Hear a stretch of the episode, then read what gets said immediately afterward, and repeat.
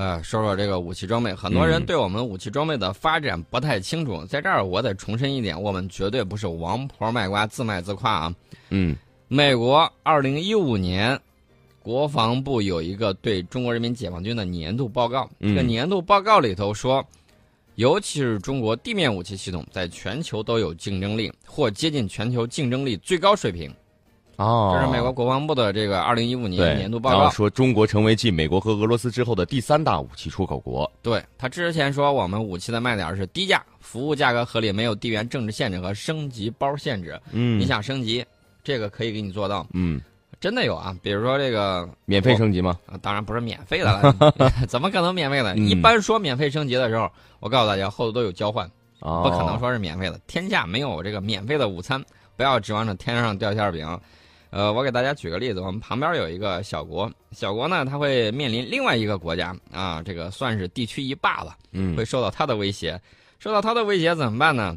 我们就从那个东欧那块儿啊，淘换了一些这个特五五坦克，嗯淘换了一些这些之后呢，给它装备上，装备上之后，它就跟它基本上有可以对抗的这种能力。哦还有一些小国啊，也面着地区小霸的这种威胁，但是呢，它又没有成套的这种空军啊什么之类的。我们有嗯飞弩六外贸型的这种单兵防空导弹，嗯然后呢，它面对对方的这种，对方的这种装甲洪流，它没办法应对，没办法应对好。我们有这个单兵火箭筒，哦效果杠杠的，绝对把它打穿，打个对穿是没有问题的。他没钱买吗？嗯没钱买贵的，比如说我们的这个战斗机，他没钱买；嗯比如说我们的这个坦克，他没钱买。没钱买的话，我们还有你力所能及能够买到的杀手利器啊，绝对可以，这个是没有问题的。就刚才我提到飞弩六啊，哦我们的反坦克火箭筒、啊，这些性价比特别高的哈，特别便宜，上手砰然后他砰砰就能用他一。看这东西我能买得起，嗯而且可以有效的威慑对方，对这没问题，他就搞这个东西。呃，这就是我们的武器的这种发展的这种特点啊。刚才这个美国已经说的很清楚了，低价嘛，服务价格合理，而且非常根据客户的需求。你没钱，没钱有没有矿产资源？有矿产资源的话，我们可以拿这个矿产资源去换。如果这些都没有的话，啊，确实太穷了。那不要紧，我们还有配套的。你想看上哪样的东西，我们全都有。你有多少钱，我们有多少钱的东西。对，嗯没错。你你多大鞋，我多大脚。哎，然后呢，这个美国的这篇文章呢，就顺道黑了一下俄罗斯，顺道啊黑了一下俄罗斯，人家黑完之后还顺带挑拨一下中俄的关系。啊，他怎么说呢他？说，最近打败俄罗斯公司赢得一系列合同之后，他指的是中国啊，嗯说我们拥有似乎扩大了市场份额。他举的是四月份的例子，土库曼斯坦国家电视台播放了土库曼军队在军事行动之中发射了 FD 两千远程地对空导弹的画面。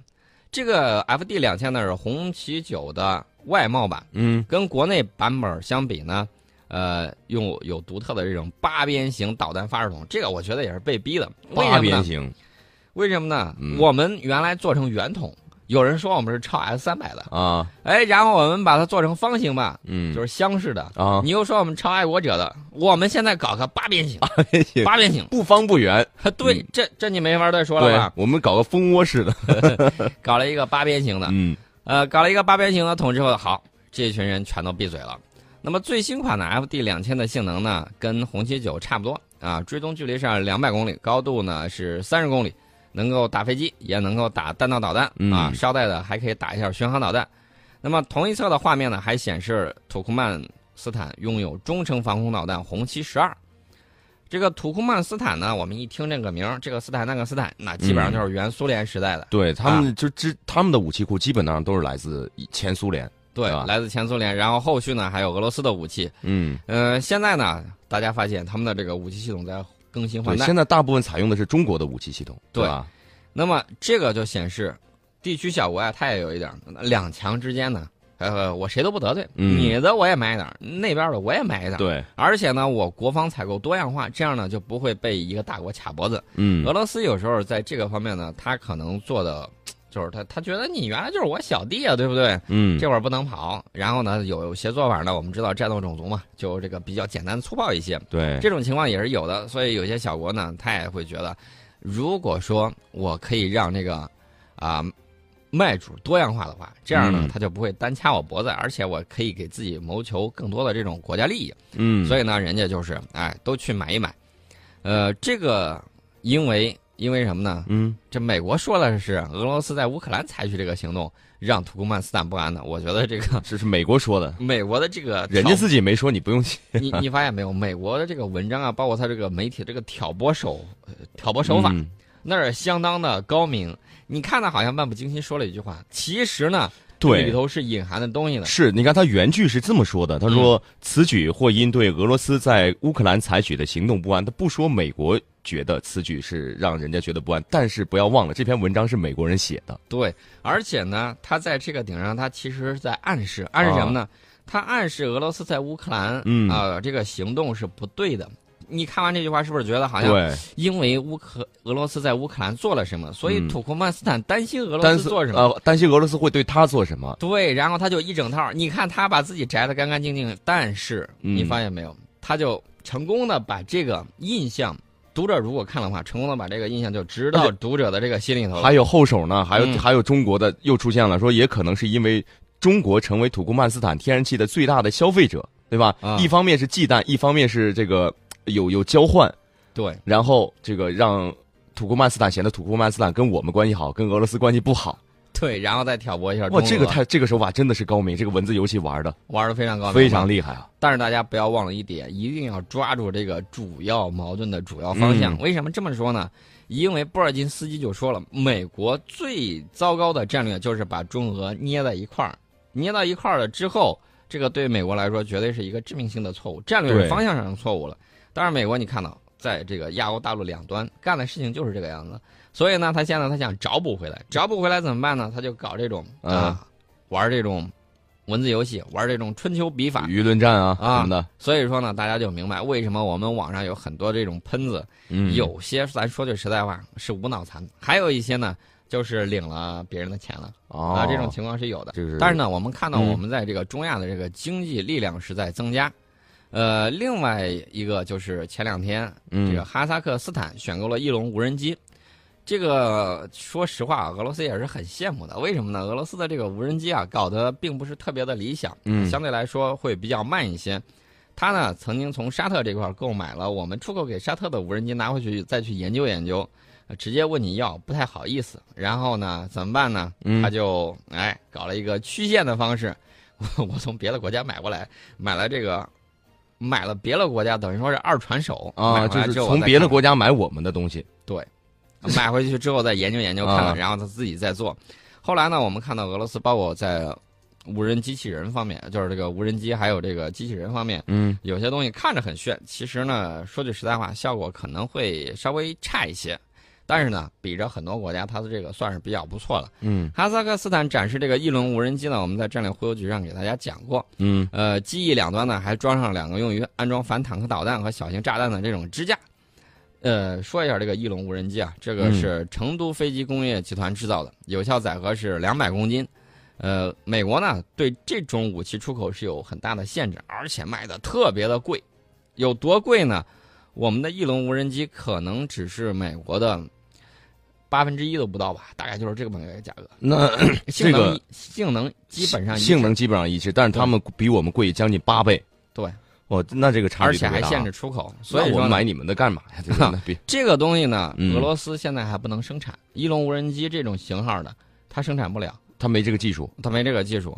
我们是满足哈萨克斯坦无人战斗机需求的这种合理供货商。嗯呃，另外呢，还有除了这些地方之外啊，泰国，泰国我们的 VT 四主战坦克打败了俄罗斯的特九零。呃，俄罗斯的特九零主战坦克，我说句实在话，这个黑鹰主战坦克，在我看来嗯是特七二的外貌改进版。哎，因为俄罗斯自己都不怎么装备这个东西，他知道自己往外卖的。俄罗斯这个军事工业呢，我们也看到它有一些窘境，嗯，没办法啊，我就造。他往外卖的自己不用，那为什么不用呃，一个是贵，啊？这个东西太贵，俄罗斯他自己装备的时候可能装备不了，然后他就卖一部分，卖一部分呢之后我回流点资金，我再研制下一代，比如说他的阿玛塔他主战坦克。哦，除了这些之外呢，还有一个就是这个外贸版的，其实比着他自己心知肚明，比他自用的特七二，比着特八零 U，比着这些可能好不到哪儿去。嗯所以呢，他怎么办呢？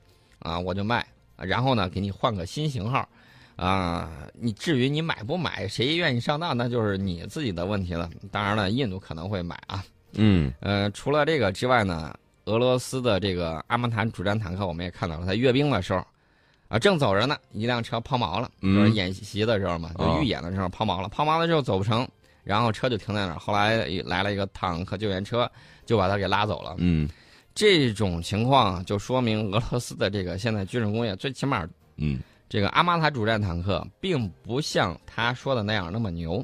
当然了，他的这个风格是简单粗暴啊，他觉得这不是什么事儿啊，这种情况经常会出现。但是说句实在话，你跟当年苏联阅兵的时候，在红场阅兵，已经不太一样了。当时你看苏联坦克过去，整齐划一，嗯然后呢，这个驾驶员或者坦克兵，包括这些这个军人，眼里头都充满了杀气。啊，你现在在看的时候，就是可能就军纪涣散有点儿。呃，不是军纪嗯涣散，你就会感觉到这个状态可能还是不太像那个时候那么强。嗯现在俄罗斯军队呢也算是百战之师，因为前些年在这个呃车臣，后来呢在这个格鲁吉亚，嗯然后呢又在这个乌克兰嗯等等地方呢都有先后的这种对，大大。小小打了好几仗。对这个百战之军呢，相对来说还是水平还是可以的。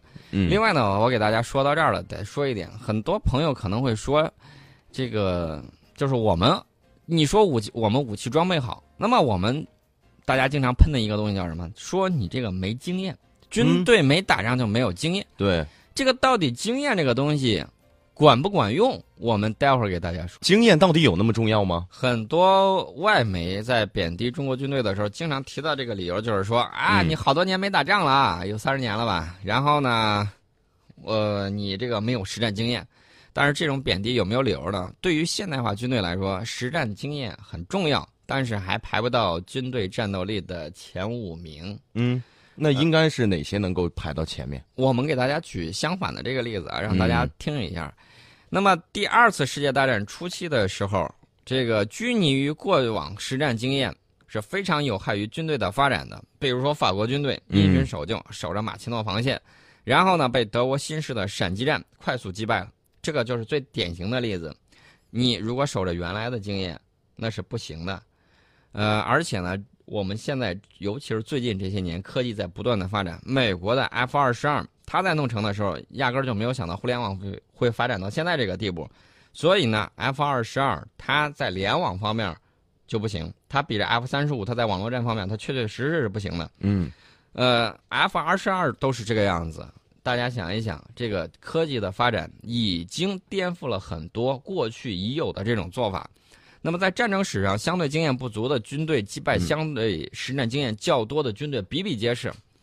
日俄战争结束之后，日军二十多年没有打过实战，嗯在九一八事变之中，却把在军阀混战中拼杀出来的东北军的打的怎么样？我们已经看到了，对这个是在发生在我们国土上实实际际的情况。嗯那么全面侵华战争开始之后，日本嗯跟我们军队在打的时候，我们看见实际情况。那当时这个不管是哪边的这个军队，他这个在军阀混战当中，他都是在实战中拼杀出来。但是，为什么打不过人家呢？原因很简单，就是你科学技术的这种实力，你人文科学、社会科学，嗯还有就包括你这个自然科学，这个都属于科学的组成部分啊。你能否更优秀的把你这个人员给你动员起来，能否把更有效的资源放在最需要的位置，这个都是科学在起作用。你的编制不如人家的好，你的武器装备没有人家的优秀，那么你指望着人去打的话，我们就看到我们付出了非常惨痛的这种代价，嗯，最后呢是惨胜。对，其实我们可以举个例子，就是如果说一个古代的将军天天拿着刀在战场上挥杀拼杀，说你我天天这个身经百战，你一个小毛孩子你就没有打过什么仗，结果一个手枪砰就把他毙了。对，这个就是武器代差的这个问题。嗯九一年海湾战争的时候，伊拉克军队在此前打了八年的残酷的两伊战争，嗯实战经验丰富。对啊，八年打的那么残酷，美军二十年没打仗了，嗯，结果如何呢？砰砰砰打的屁滚尿流。对，那么在美军的狂轰滥炸之下，伊拉克军队仅仅抵抗了一百多个小时，就被美军给打败了。嗯绝对决定一支军队的战斗力，归根到底是一个国家的综合国力。说到底，这个综合国力很大程度上就是你的这种科技实力，嗯不光是这个技术方面的，也是你科学方面的；不光是人文科，不光是这个自然科学方面，也是你人文科学方面。如何更有效的动员，如何更有效的这个调配资源，这个都是在这个嗯，范畴里头的。就是昨天我前两天我们节目当中还说说中国现在就是我们在发展的很多武器装备时候是在填坑，填我们以前没有就是自己给自己挖的大坑。不，不是我们啊自己给自己挖的坑，是我们自己的这种经济发展。嗯你必须得保障住经济发展，然后呢，经济反哺你军队的这种发展。嗯军队建设强大之后，才可以保卫你这种经济发展的果实。对。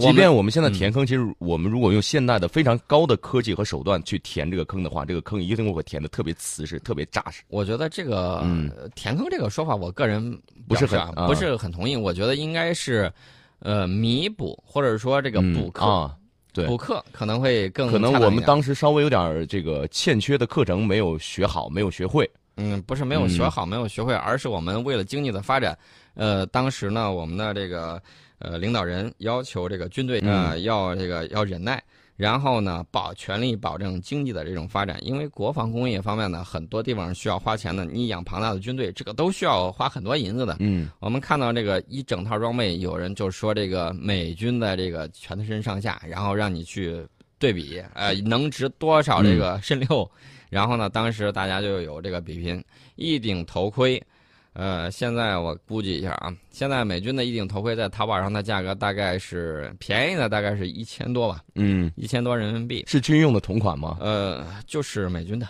就是美军的。呃，还有更新的，比如说 CP 做的这种头盔啊，这种是两个结合到一起的，它是两个半盔结合在一块儿，然后呢，从后脑勺那个位置可以让你这个头顶的这个湿气散出去，嗯然后呢还保证这种防弹的这种能力。这个盔呢进口过来大概价格我看到应该是在这个五千到七千左右。嗯但是这个盔如果我们做的话啊，我不说装备部队的价格，我只说淘宝同款啊，大概价格在一千五到一千七，是这么一个价位。嗯所以呢，我们就可以对比一下，这个光一个头盔，你还得要盔罩呢，盔罩也要钱呢，啊 还有其他的这种防护装备，包括你这个防弹背心呐、防弹的材料、陶瓷板呐，整个加一块儿，这个价格都是比较高的。我们在做这块儿的时候啊，防弹材料，我们是要说自己世界第二，我估计想说自己世界第一的可能不太多吧。嗯呃，以色列，以色列的这个军用头盔，有些地方还是愿意跟我们交流交流的。另外呢，呃说到这个防弹方面呢，再说一下以色列的这个梅卡瓦坦克。开始的时候，我们以为这个梅卡瓦坦克防弹能力多么强，后来以为它防弹材料很牛。嗯其实呢，它这个防弹材料的研究方面还是要差一些。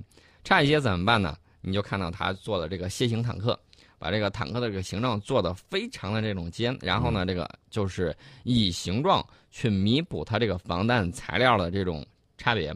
说白了，这就是跟这个华山派剑宗跟气宗是一样的。哦你要是练气宗，那就是练好内力，嗯练好内力就相当于你把防弹材料的这个材料材料科学你跟得上了。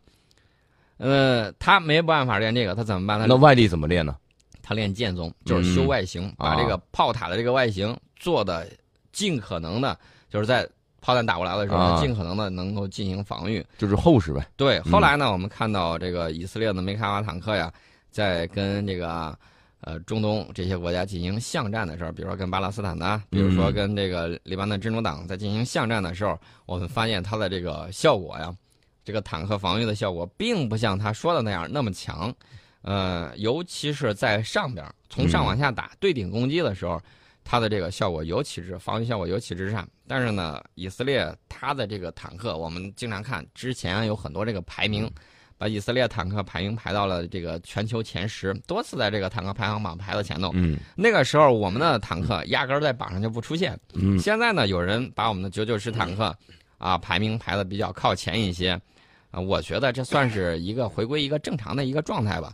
另外呢，大家不要忘了，武器装备一定要适应这种环境。嗯以色列的梅卡瓦坦克在它的这个国，呃就是它使用范围之内，比如说就是适应中东这种干燥的这种是荒漠气候的时候，气候它是没有问题的。嗯但是你要说让它在别的地方啊，比如说在跑到热带雨林啊热带雨林，估计就够 跑到这种水网稻田的地方，它就玩不成了。啊，所以说呢，呃，大家一定不要忘了这一点，武器装备一定要适应适合的才是最好的。适合的才是最好的。